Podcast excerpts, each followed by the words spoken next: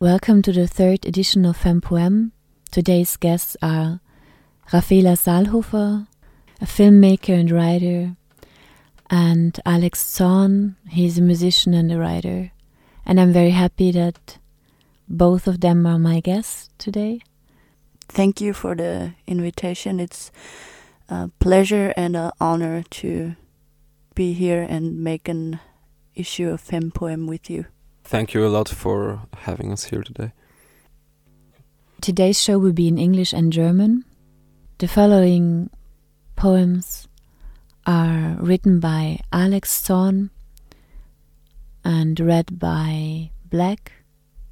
It's very funny because today's edition is called Black Poetry and Zorn is read by Black. The first poem is called Situation 1 Wall of Sleep. The immediate grotesqueness of the situation did not escape me. I lie close to her, intersecting limbs torn apart and growing back together, lysergic white spasms echoing in front of me like insect bullets, racing from left to right waves on some shoreline. The vampire to my back growing closer and stranger by the minute, faraway lands sweeping into me, supersonic closeness spreading into each other, carrion flowers. Veins pushing and pulsing, black ooze excreting from my ears and nose, I stand up. Our separation makes a sucking noise, scraping off a thin layer of her gold sweat, akin to pulling a watery corpse out of a half empty bathtub. There is her smell, too. I sit there, thinking of snakes and other reptiles, how they can shed skin every so often, how I do that too in front of the mirror, my neck in your hand, your worthless dog. I'll wipe that smile off your face, replace it with some deeper, stranger kind. I lean towards this corpse vampire creature, lick a black tear off its sleeping face. I'm some half dead hound and smell the hair on her neck. This smell makes me hate myself it makes me sick to my core, searing dislike for myself.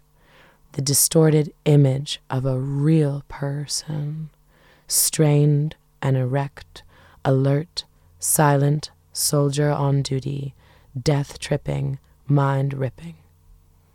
Two steps forward, five steps back. The black ooze I secrete out of my innermost core covers the walls, covers myself, covers you and me, black tar, enveloping us in the graveyard mind space. Black beams sear away possibilities of futures not yet materialized.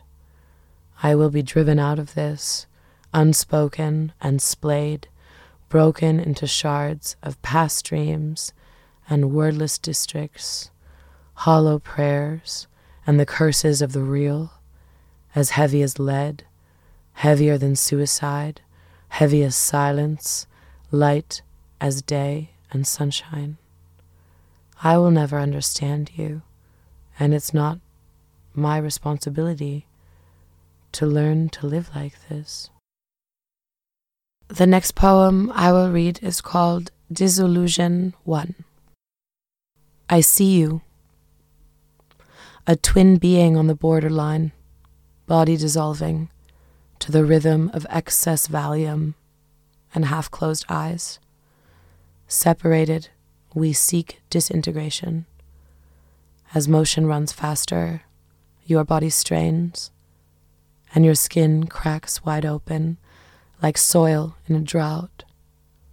I see you.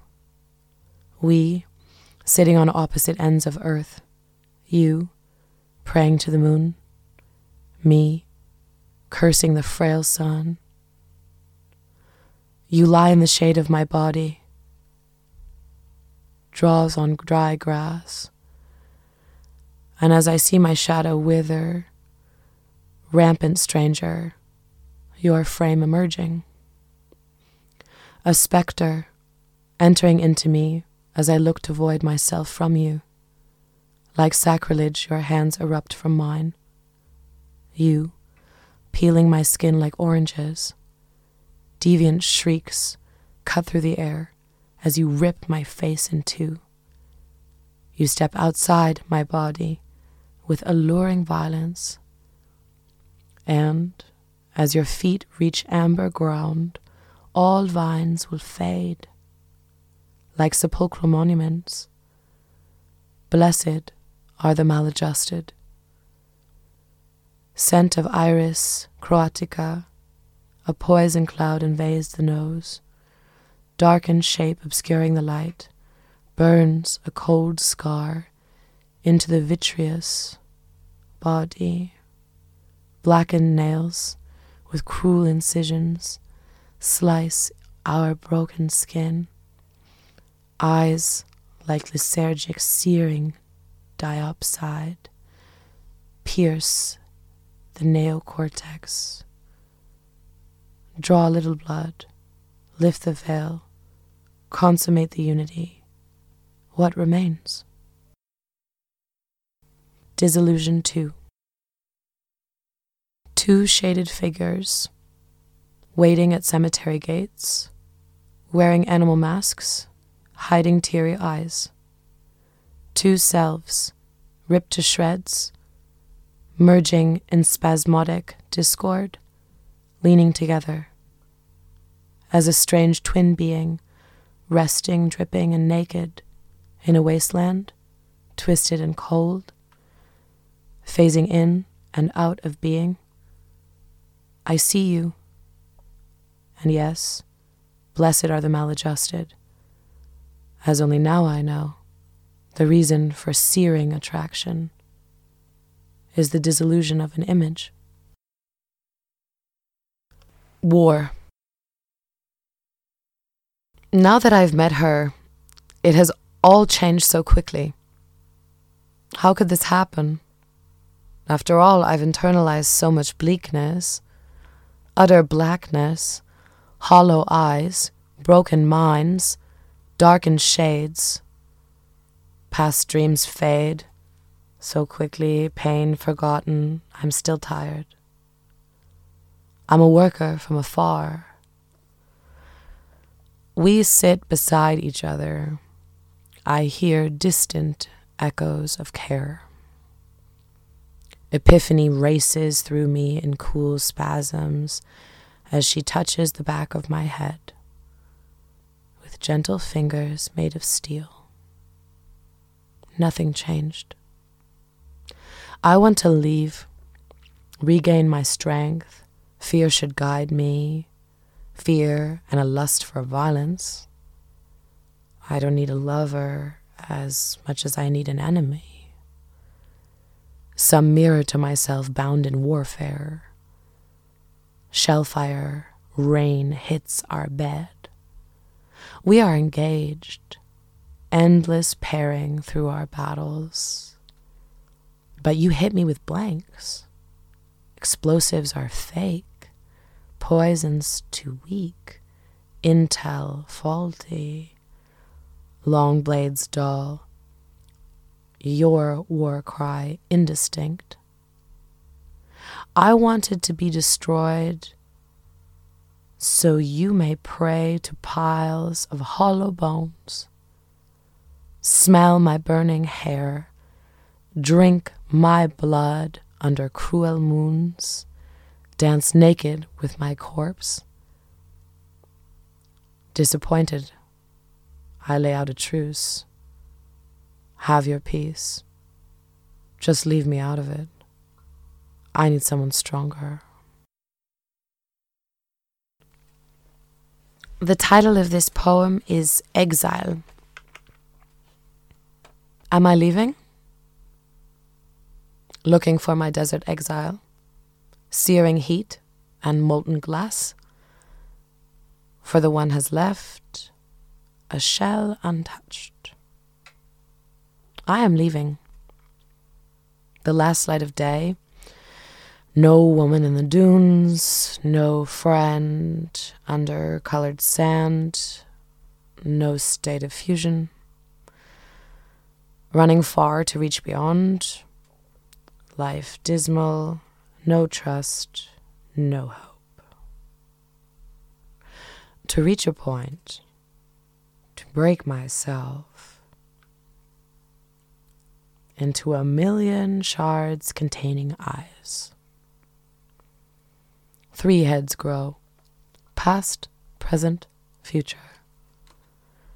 To forge some mind and hold your soul, a violent soul, lost, strange and far away, a mirror to myself, a sea of fragments, howling to no end, our memory like nerve damage, locked and loaded, weaponized and sacred. Are you leaving? Looking for my desert exile, many miles to crawl, broken up and free. Betrayed by daylight, I curse the sun. At last, my true moon can't be seen. No light of her own to shine through black glass. My desert exile, broken stone, we stand in silence. Things I see unseen by you, solitude unchecked, but dead and buried, I will know at last what I was to you always leaving. I am looking for this desert exile, the last place you are not. My eyes like golden bullets to look behind the veil, cracked skin, and more broken stone, prayers to the hollow this place my last home when you have left. I don't want to see it, don't want to run.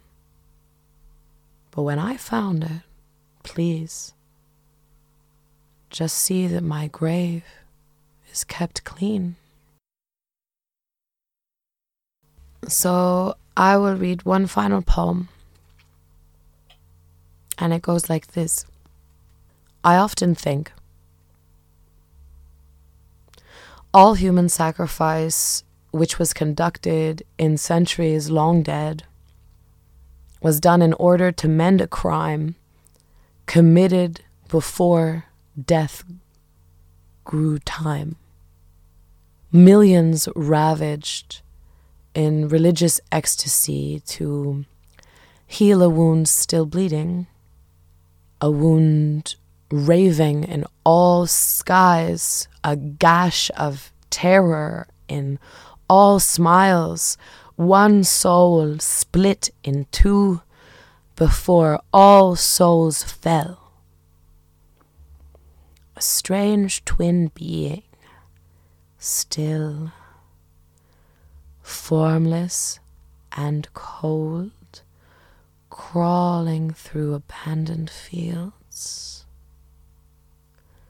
two selves, incomplete and bound by furious heat. All humans felt our plight, so their gods were born in wrath. I close my eyes and see things done to all these faceless husks. Women enclosed in huge pillars to keep the enemy at bay hearts still beating, touching air to keep their son alive. Young men smiling ghastly as they are cut a thousand times, castrations as an offering to our endless hunger, and all the burning witches, their wrath enclosed in us. No death in vain, all done for our poor soul. A strange twin being, still, formless, and cold. Against all who deny this struggle. Two selves, incomplete, but all the happier in our dance of violent joy. All this just and right to mend an open wound, a being ripped apart in two by unknown woe.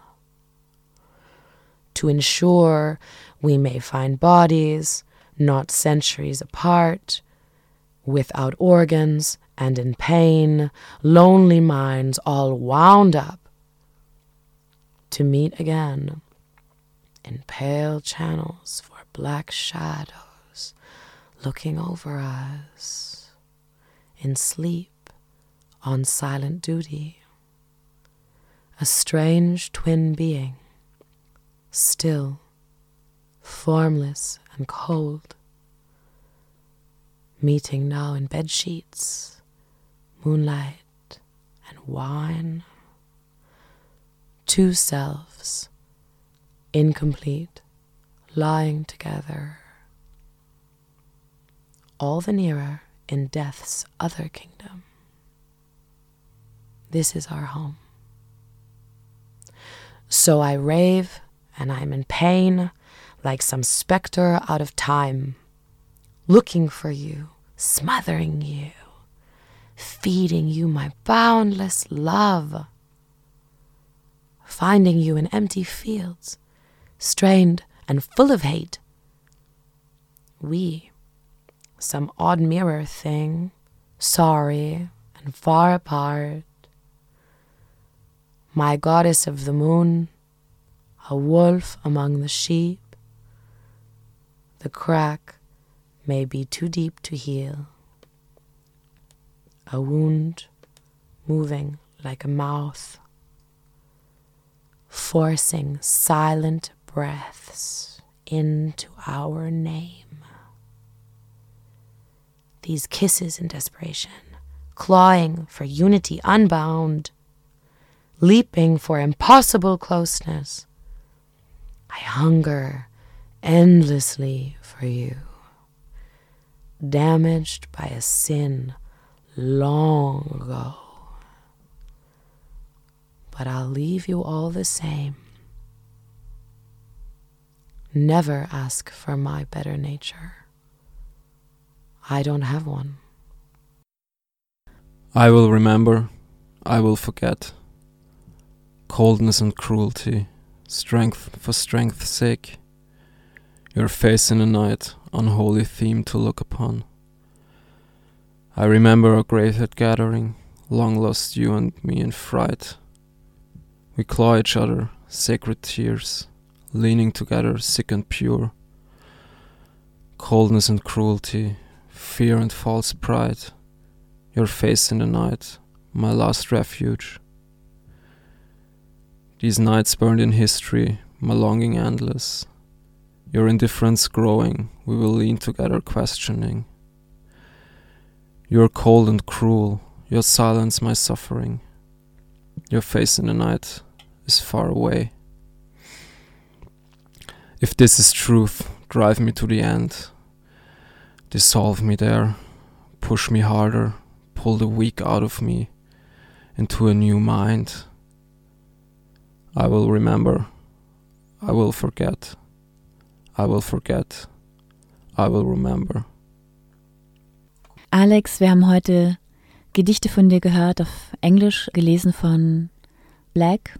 Ich äh, wollte dich fragen, warum hast du angefangen, auf Englisch zu schreiben? ich glaube, der Hauptgrund, warum ich begonnen habe, auf Englisch zu schreiben, war, weil mein erstes Interesse am Schreiben nicht aus deutscher Literatur kam, sondern oft aus englischsprachiger Literatur, die mir früher ins Interesse gekommen ist. Welche Autoren mochtest du am meisten oder welche Autoren haben dich am meisten in deinem Schreiben inspiriert? Also zu Beginn mit englischen Autoren waren es T.S. Eliot, Cormac McCarthy, Michael Girard ähm, ja, und viele andere relativ klassische Autoren, großteils, und viele französische Autoren wie Georges Bataille und ähnliche Schriftsteller und Schriftstellerinnen. Und ich habe eben meistens auch englische Übersetzungen von nicht englischsprachiger Literatur gelesen, wenn sie nicht auf Deutsch war. Und somit war es für mich einfacher, auf Englisch zu schreiben als in meiner Muttersprache. Wann hast du für dich das Schreiben entdeckt und warum schreibst du so viel Poesie? Also das Schreiben habe ich entdeckt für mich durch, ich glaube, was viele Leute tun, durch Tagebuchschreiben, was irgendwie eine als Chronik eben begonnen hat mit 13, 14, um irgendwie einen Überblick über Dinge zu behalten, wie sie passieren. Und das hat sich dann relativ schnell angefangen zu vermischen mit anderen Formen zu schreiben, weil ich immer gern gelesen habe. Und für mich war Schreiben ein relativ offensichtliches Medium als Sprache, weil wir Sprache jeden Tag verwenden. Also das irgendwie als Ausdruck zu verwenden, war kein großer Sprung für mich im Vergleich zu anderen Medien, die man irgendwie anders lernen muss. Gibt es für dich einen Unterschied zwischen der normalen Sprache und Poesie? Und wenn ja, welchen? Ich meine, bei mir ist die Trennung da, glaube ich, relativ offensichtlich, weil ich nicht in meiner Muttersprache äh, schreibe. Und ja, ich, ich sehe das eigentlich schon ziemlich abgetrennt. Ich versuche auch immer, wenn ich, wenn ich über Wörter stoße oder über Bilder, die mich interessieren, mir die zu merken und später zu verwenden, was ich in der täglichen Sprache nicht mache. Also ist es mehr so ein, so ein Sammeln von Phrasen vielleicht manchmal. Ich sehe mein Schreiben auch oft mehr als eine Collage, als jetzt so wirklich durchgeplante einzelne Texte. Deswegen kommen auch manche Dinge immer wieder vor, das was ich finde ein bisschen ein roter Faden manchmal ist. Also ich sehe das schon ziemlich abgetrennt von täglicher Sprache, wenn man schreibt. Für mich ist das ziemlich was anderes. Wenn wir jetzt auch von Georges Bataille geredet haben, Georges Bataille hat einmal gesagt, dass Poesie für ihn eine Gruft ist, von der aus diesem Tod der, der logischen Welt ähm, etwas Neues geboren wird. Ist für dich, wie zum Beispiel auch für Georges Bataille, das Schreiben eine Grenzerfahrung, beziehungsweise hast du das Gefühl, auch in diesem Schreibprozess an deine Grenzen zu gehen, beziehungsweise dass dein Ich, dein Selbst in die Ecke gedrängt wird und du in einer gewissen Weise stirbst im Schreibprozess? Ich glaube, das ist einer der schönsten oder einer der interessantesten Aspekte beim Schreiben. Ich sehe das definitiv genauso. Ich finde es manchmal etwas schwierig, sich wieder hinzusetzen und zu schreiben, weil ich schon das Gefühl habe, man schlägt sich mit ziemlich viel Gewalt durch verschiedene Grenzen oder Emotionen. Also ich sehe das ziemlich ähnlich und ich finde das einen ziemlich schönen Gedanken auch, dass eben aus dieser Todeserfahrung der Logik, gerade in der Poesie, was Neues kommt. Aber es ist immer diese Zwischenwelt. Ich, ich sehe das weniger, als wäre Poesie jetzt die Gruft. Ich sehe es mehr, als wäre es die Tür zur Gruft. Oder das Eintreten und nicht wirklich das Dortsein oder draußen sein. Und dieses Dazwischensein zwischen Leben und Tod, dieses Wartezimmer in einer gewissen Weise, ist ja eben vielleicht auch eine Lücke ähm, außerhalb der unter Anführungszeichen chronologischen Zeit, der zählbaren Zeit. Es ist eine Zeit für sich in einer gewissen Weise, würde ich sagen. Und man ist weder tot noch lebendig. Ja, also dieses untote Konzept ist was, was mich in meinem eigenen Schreiben schon ziemlich oft interessiert irgendwie. Aber es ist oft schwierig, diese Dinge, da merkt man den Unterschied zwischen täglicher Sprache und Poesie, weil mir fällt es wesentlich leichter, ein Gedicht über diese Dinge zu schreiben, als jetzt wirklich zu artikulieren, in welchen Zuständen du Gedichte schreibst oder aus welchen Gründen. Antwortet deine Poesie oder antworten die Worte in Poesie besser auf eine Sprachlosigkeit als jetzt die gesprochene Sprache zum Beispiel? Ich glaube schon.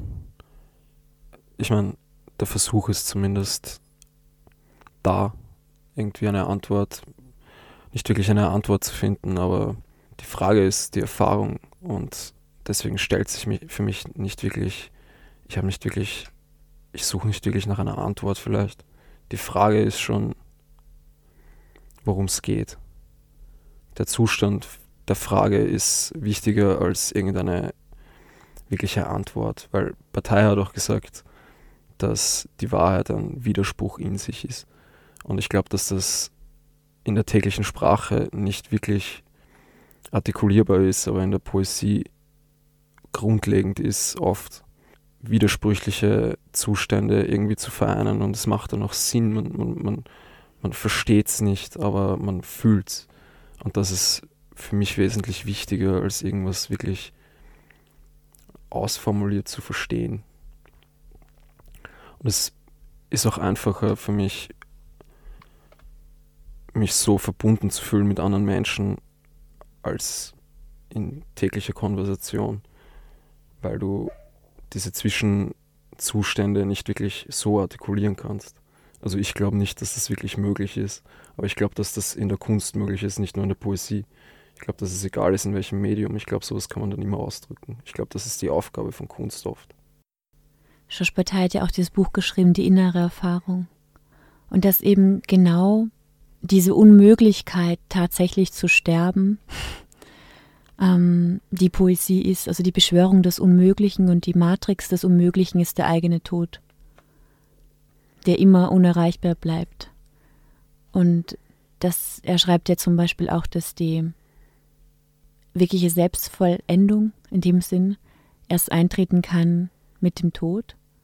Aber dadurch, dass wir den nie erleben werden, werden wir es nie erreichen. It's a suicide never reached. Ja, oder wie Sioran gesagt hat, there's no point in suicide because you always kill yourself too late. Ziemlich humoristisch finde, ziemlich lustig, aber ja, ich glaube, dass es in der Poesie nur im künstlerischen Ausdruck der Versuch wirklich gemacht werden kann, diese, diese Selbstauflösung wirklich zu erreichen. Man, oder das zu kommunizieren, nicht, zu, nicht, nicht versuchen, das zu erreichen. Es gibt sicher andere Zustände, wo man das ähnlich erreichen kann, aber ich glaube, die einzige Form, sowas zu kommunizieren und da was zurückzubringen, ist eben oft Poesie oder auch, auch Prosa aber, oder andere Kunstformen. The Arab man. For him, it was no sin to love, no sin to leave, but the biggest one to stay. My father was an Arab man, proud and vain. He was gone before they cut my cord.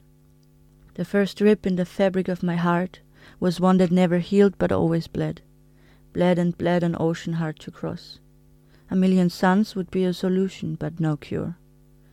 So now, forever am I in the arms of someone about to leave maybe not to drown on the way, but never to be seen again. My father was an Arab man. My body is not mine. Men think they are the extension of God's hands. Hormones flood my brain. Unfelt emotions as old as time. They are strange and familiar, like an instinct. Cells are dividing while a strong grip takes hold of my womb. One of us is going to die in the process. I dig a grave for the future we will never have. I cry and bleed on the soil. Maybe a flower will grow. Da ist eine Einsamkeit in meiner Seele, tief und weit wie der Ozean, in dem Galaxien leise leuchten. Im Zentrum des Ozeans, eingebettet in altem Narbengewebe, befindet sich ein schwarzes Loch, das mir den Atem aus den Lungen zieht, das Licht aus meinen Augen sterben lässt und alles Warme und Weiche in sich saugt. An den Rändern meines Herzens bilden sich Eiskristalle, die bei jeder Kontraktion klirren. Das Narbengewebe reißt, als sich das schwarze Loch ausdehnt, aber es blutet nicht mehr. Ich zähle die Schläge, die mir übrig bleiben, bis ich die Sonne zum letzten Mal sehe. I used to couldn't help but wonder how many times you thought about me when you were inside of her. Did you hold her hand when I was desperate to reach you? I was ignored. The other woman. I couldn't bake a cake to save a life. My cursive ways are a good enough excuse to live a boring life, just to come back to comfort. Humans don't evolve if there is nothing else to strive for. I slice my bread for you, but the table is still empty. Why stay with a cake that is too sweet and bread that is too dry when the feeling of starvation is more fulfilling than anything I could ever cook up for you? Die Sehnsucht nach dem nie Gelebten. In der Schule des Lebens drücken wir die Bank, doch ständig Stirn an Stirn die falschen zwei Gesichter. Doch so sieht es die Geschichte vor, trägt der eine oft ein Hasenohr, während sich der andere in einen Wolfspelz zwängt. Alles andere als Leidenschaft wird dann kurz verdrängt. So spreizt sich das eine oder andere Bein nach ein, zwei Flaschen schlechtem Wein. Was bleibt nach dem wilden Liebestanz, sind zwei Milliliter klebriger Substanz. Vom Kuss im Regen nichts geblieben, das Happy End muss sich verschieben. Was am Ende bleibt, ist der Plot-Twist in der Zweisamkeit. Die Luft ist warm und schwül, wie der Atem zweier Liebenden, die sich Nichtigkeiten ins Ohr flüstern. Am Horizont stauen sich gewutte Wolken. Die logische Konsequenz nach so viel feuchten Gedanken. Inmitten des aufgeheizten Asphalts wirkt der Fluss, der unsere Stadt zerteilt, wie die letzte Zuflucht der Vernunft. Im Sommer verlieren alle den Verstand. Ich ärgere mich über die ganze Stadt und ihre Launen und über das Wetter, weil es auch noch mitspielt. Die ersten feuchten Tropfen fallen auf die Hitze der Straßen, ganz unbemerkt verdampfen sie gleich wieder. Am Horizont flimmern verschiedene Lichter, die Kräne am Hafen blinken, ein Schiff gleitet elegant um die Flusskurve, Lachende junge Menschen verschwinden wahrscheinlich gerade gemeinsam in die ersten Bars. Und ich verschwinde zur Hälfte in die Donau, bin aber noch immer da, unfähig zwischen Vernunft und Leidenschaft zu entscheiden. Poeten müssen trinken und so viel leiden, so wie du leidest, deinen Kopf an meine Brust legst und meine Tränen trinkst, literweise wie das billige Bier vom Imbissstand vor deiner Wohnung, der einen verregneten Sommer lang unser Geheimnis war. Mir ist die Lust vergangen, nicht mit dir, sondern neben dir zu sterben, Augustin. Es ist fünf Uhr morgens, die Sonne geht bald auf.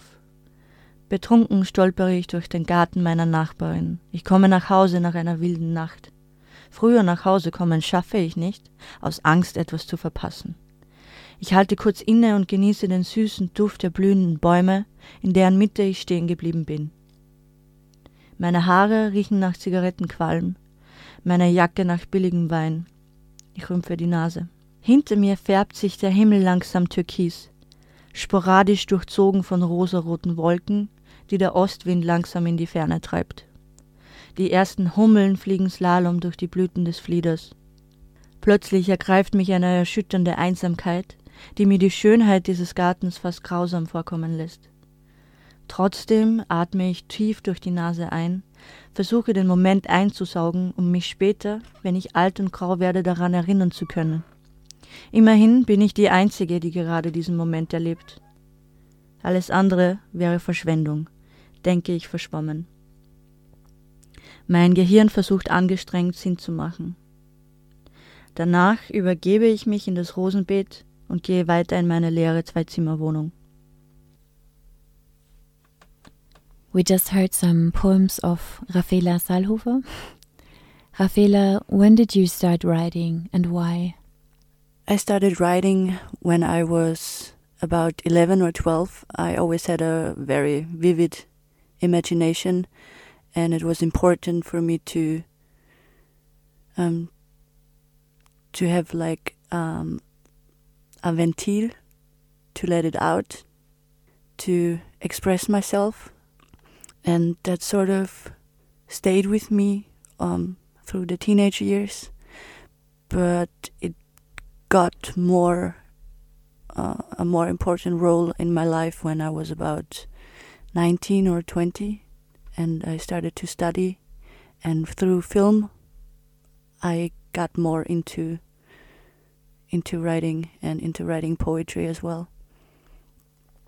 You also wrote a very sweet book when you were very young about a fox, I remember.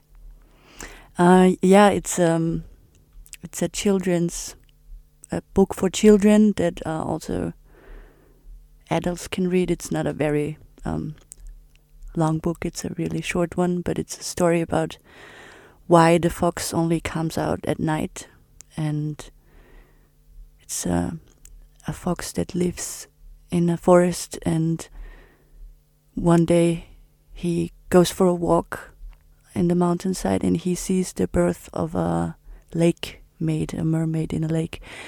And he next day he runs back into the forest, and nobody believes him. And uh, they, so he becomes an outcast because everybody says that that's not possible. What you experienced is not real. You're insane.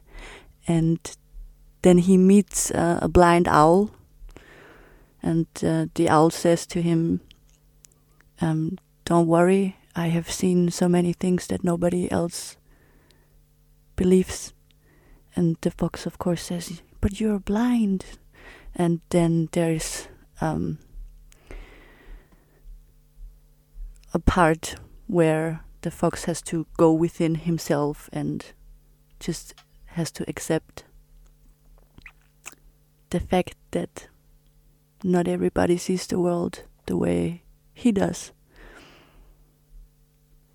But then it's all nice because there's other animals who only come out at night, so he just befriends them and he doesn't need the the squares who only come outside when it's light. You're also writing in English and German. Why why did you start writing in English? Um, English was always for me an important language, and I, I do love languages very much. When I was 21, I had my really big first relationship um, with an Australian guy, and so I started to live in two languages, and I started to think in English. I started to to dream in English after a while, and it's now so such a big part of myself and my life and my world that mm, I just don't want to stop expressing myself in in two languages because before I write about something, I always know, ah, this is yeah, this is going to be English. It's better in English, and sometimes things are better in German. Um, it's like I have, like when you have two colors or two pencils with two different colors, you always know which one to use, which color suits the the object best. And that's English and German for me. So English was the the language of your love, Yes, the language of my first love. and that's why very woven into your heart and your emotions. No, so that's why it's it's uh, it's very close to you. No, Yeah, it is. And when I uh, write about love or broken hearts, which I do a lot, it's usually it's usually English for me. who were your favorite writers? Mm, that's let's say in the past years? In the past years, that's difficult. Or he, who influenced you, or is there someone who influenced your writing or I your think thinking in a way? I think when I was younger, I I read Camus a lot, and I think I sort of, uh, first of all, I fell in love with him, and secondly, I, I sort of I, I felt like a strange connection in a in a way to him because uh, his his books um, the the stranger is set in Morocco I think and my my father is Tunisian and I sort of felt like I can take a look into North Africa through his eyes because I haven't been there myself. And I also really like that he's that he's uh, he was a little bit of an outsider in the philosophy world back then, and I enjoy that. Thank you. I want to welcome again Alex Zorn. Alex Zorn is not only uh, a writer but also a musician, and for me it would be interesting to to hear in which ways music and uh, writing are interconnected things, or if they happen separated from each other. So, what's your take on that? For me, uh, writing and composing music are definitely interconnected, but they happen in very very different times and in very different ways. What interconnects them are themes that interest me in general, not only as a writer or a musician, but also as a visual artist and as a consumer of other art forms. And I think it's true for most artists that mm, different themes will connect your work. But I think it's also important to work like that for me at least because I would think it's it would be arbitrary for me to start to think about doing a movie or write something or write music um, if there's no reason for it apart from just the act of doing it, which doesn't make it wrong if that's the only reason for someone to do it. But for me, it's the exploration of similar themes all the time. What makes it very different is that with music that has no lyrics, which my music most of the time doesn't, um, it's very divorced from yourself in a way. There's something that is beyond yourself. As when you write, it's very close to how you express yourself in daily life. It's the same medium, essentially. It's the language, which music is not. Music is abstract in its in its core. Your writing is a really interesting mixture between dark, um, mysterious, sensitive, but also straightforward. How do you think you can translate that in in your music? Well, I think in music it's pretty similar. Oftentimes, um, in general, one of the themes that interests me in all kinds of art forms is conflicting emotions. I don't think that a full experience, an emotional experience, doesn't matter if it's art or a relationship or anything really. It could just be a single day. Is I think it's all very mired in contradictions. And in music, I think a lot of interesting music comes from people who can do very gentle music or very what you might consider beautiful in a more classical sense, but also very physical and visceral and, and violent music. And I don't think you should divorce that necessarily. I think the mixture is always the most interesting result. for for me and my work,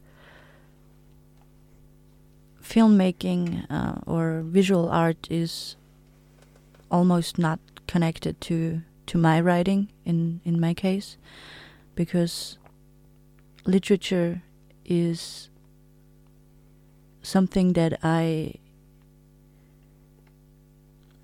consume and something that I uh, try to pr- produce when I'm in highly highly emotional states, which sometimes makes it, of course, hard to uh, to wipe out the the pathetic fog that sometimes comes with uh, strong emotions, but it's more like a last refuge. And um, went ventile to to get something out of my system while other art forms like movie making in my case is something that you have to do for over a really long time that takes up a lot of time and uh, the energy and the emotions are not that strong anymore when the finished project um, appears on a screen. It would be uh, interesting for me to hear if you still feel the emotions that you had when you were writing the song or writing um, the poetry when you read it like weeks later or when you hear your music after a while does it bring back something or is is it something that is finished for you in an emotional sense after you you're done with it I don't really think that there is much closure in anything. So yeah, um, there's definitely something that is conjured up when I look at my own work. Um, I mean, if it's decent and not bad. When it's bad, then I usually think it usually stem, stems from emotions that I, in retrospect, probably didn't really that weren't as real. But I don't think that all your work is, I mean, all my work is just expressive. I mean, oftentimes it's about ideas too. It could be about really simple ideas. For example, I I'm currently working on a piece of music that is not about an emotion at all. It's about the concept of a hand, you know, because I mean, it sounds like a really small thing, but the fact that you have five fingers lends itself well to music because music is kind of, in a way, mathematical. You know, you count times and you have so and so many notes. So thinking about things divided by five is an interesting way to work, but. I do think with a lot of emotional pieces, they do bring me back, and sometimes it's not easy to go back and refine them because I don't really want to engage a certain headspace again, which can be difficult, but sometimes you have to be cl more clinical about this, I think. And I think that's true for most things. You said that um, for movies it's probably more divorced from the initial feeling and i mean that's for music that's true as well because it takes time to produce but i think it can be hard to go back to a script for a movie too if it's really personal i think there are definitely movies where you can feel the initial emotion but the director or whoever um, had to go back and look at it more clinical, just to go through with the whole process of production. And I think that's true for writing too. Sometimes, I mean, it's not like I never go back and rewrite things when I'm like really divorced from the emotion because sometimes that can be even better because you can I'm often pretty brutal with my work. I don't I don't back up old drafts or something, I just delete things. Or if I have it on paper, uh, sometimes I, I, I, throw it away. I don't care if something gets lost in the process. I think that's actually a pretty nice way of working. I work with that in music too. I'm pretty unprofessional, I think, because I just enjoy throwing away my own work and just keeping what's now. And now I will read some English poems of Romina Achatz. Your silence speaks louder than your words, the tongue of anger. In your words speaks louder than your words. The questions that you never asked speak louder than the ones you asked. Your will to power, your need to control, your victim role. To whom are you speaking when you are speaking to me? To the ghosts that hunt you from the past. Spit them out. Come back. Be here. Come back. This is a great poem, and I'm glad to read it because it's an important thing to read. Ready, world? You said you have to burn out the past before moving on with me into the future. You did it the other way around. You moved on into the past and burned the future, biting the hand that is feeding you chewing its flesh, claiming the arms of the one who burned you, humiliated you. You learn to sit in front of the fire of pain to keep you warm. Tenderness is the demon, and I am the criminal who dares to disturb you while biting and licking your wounds simultaneously. Your silence is hitting me, whipping me in the foggy night, scourging me. Stop it, aggressive man. Silence is your preferred weapon of destruction. Shoot. I'm still breathing. Shoot. I'm still breathing. Aggressive man, I'm still breathing. I sweat the darkness of your ex partners out of every single pore of my tender skin, wrapped up in wet blankets. 3000 Mal schrie mein Wesen deinen Namen. Wie kann ich freigeben, was mich nicht freigibt? was mich tagtäglich und nachtnächtlich zur Leidenschaft verurteilt. Dreitausend Bilder haften an mir. Ein Meer voller Bilder liegt zwischen uns und machen ein Aufeinandertreffen unmöglich und geben meine Träume der Lächerlichkeit preis, denn wir leben weder auf einem rechteckigen Blatt Papier noch in Traumwelten, zu welchen in der Realität die Brücken längst abgebaut wurden, als wäre unsere Welt nie da gewesen. Doch es ist auch nicht unsere Welt, es ist meine. Ich verwarf bereits jede Sehnsucht, jedes Begehren. Doch sogar ein Stein kann mich versteinern. Tausend Sehnsüchte. Flucht ist keine. Unterdrückter Trieb, unterdrückte Bedürfnisse, welche stets Münder und Körper ineinander schmelzen lassen. Unter der Sonne. Was habe ich schon alles begehrt? Zu vieles und niemanden. Deinen Kopf in meinen Nacken, dein Arm um meine Brust, o Aphrodite. Du zeigst dich. Als Mann lässt Äpfel essen meine Münder. Doch die machen mich nicht satt. Und ich verhungere vor dem Baum der Verführung. Schlangen überall. Ich will Aphrodite umarmen, bei ihr bleiben. Ich, ein Abfallprodukt wie du. Ich höre dich, ich rieche dich, ich sehe dich. Ich berühre dich nicht. Ich rede nicht mit dir. Ich maskiere mich. Ich verachte dich nur scheinbar. Ich schreie nach dir. Ich sterbe neben dir. Ich suche dich. Ich finde jemand anderen, den ich wieder nicht will. Denn all meine Leidenschaft ist für dich verschlossen gehalten. Egal, das sind wieder nur Worte. Es werden Worte bleiben. Denn es gibt keine Poesie außer der realen Tat. Die Tat ist das einzig Bedeutende. Ruht euch aus, Sehnsüchte. Ruht euch aus, Träume.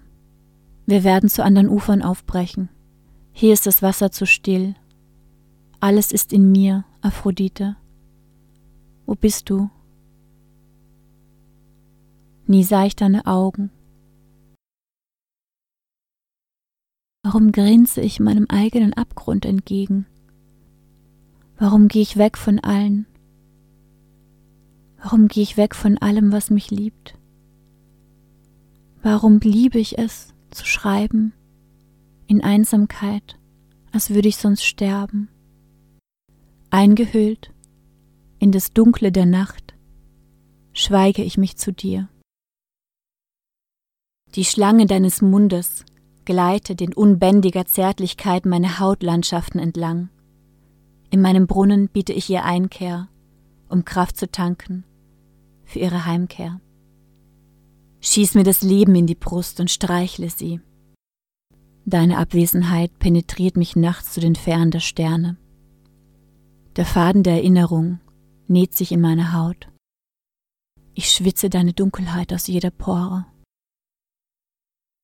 Seit du bei mir warst, paaren sich Wölfe in mir Sie vermehren sich Nacht für Nacht, lassen mich nicht entkommen aus ihrem neu gewonnenen Gehege. Sie machen mich zu ihrer Gefangenen und jagen mich in den Schlaf. Ich habe mein Haar gebleicht, um es von deinen Berührungen zu desinfizieren. Gewitter blitzen durch seinen begehrenden Körper. Ich tue so, als würde ich sie nicht hören und drehe mich zur Seite. Ich erwache die Luft ist weich, ich schweige mich zu dir, ich hänge an deiner Abwesenheit wie an der Nadel. Meine Gedanken gleiten aus, meine Magengrube brennt. Die Glut der Erinnerung ist immer noch nicht erloschen, auch wenn ich versuche, sie mit meinen Füßen totzutreten. Wenn der Schmerz mich auffrisst, bis es satt ist, und ich stelle ihm Wasser am Tisch. Schreibend schaffe ich mir meinen eigenen Mutterleib, alleine und abgeschieden von der Welt. Zwischen deinem gewaltsam gesetzten Anfang und Ende vergoss sich ein Meer. Ich versehre mich nach dir, mein Fleisch hängt in deinen Nägeln fest. Ich brenne für dich. Verschling mich lebendig, du Hyäne, wie du es wolltest. Verspeise mich, trinke mich, mach mein Fleisch zu deinem Festmahl und mach das Licht aus, wenn du gehst. Ich schneide deinen Namen ins Fleisch, Dionysos. Ich schreibe deinen Namen in die Klinge. Ich verfluche deinen Namen, Dionysos. Doch noch mehr dein Signifikat. Ich schreibe deinen Namen in meine Brust, Dionysos. Du sagst, ich sei bereits Honig, in den Mündern der Lebenden. Dein Honig war zu zäh, zu dickflüssig. Er erstickte meine Atemwege und ließ eine Leiche zurück, eine Mumie, weder tot noch lebendig. Du hast mich bei lebendigen Leibe begraben, mich zurückgelassen in der Stadt der Philosophen der Athene, begraben in deinem Bettlaken.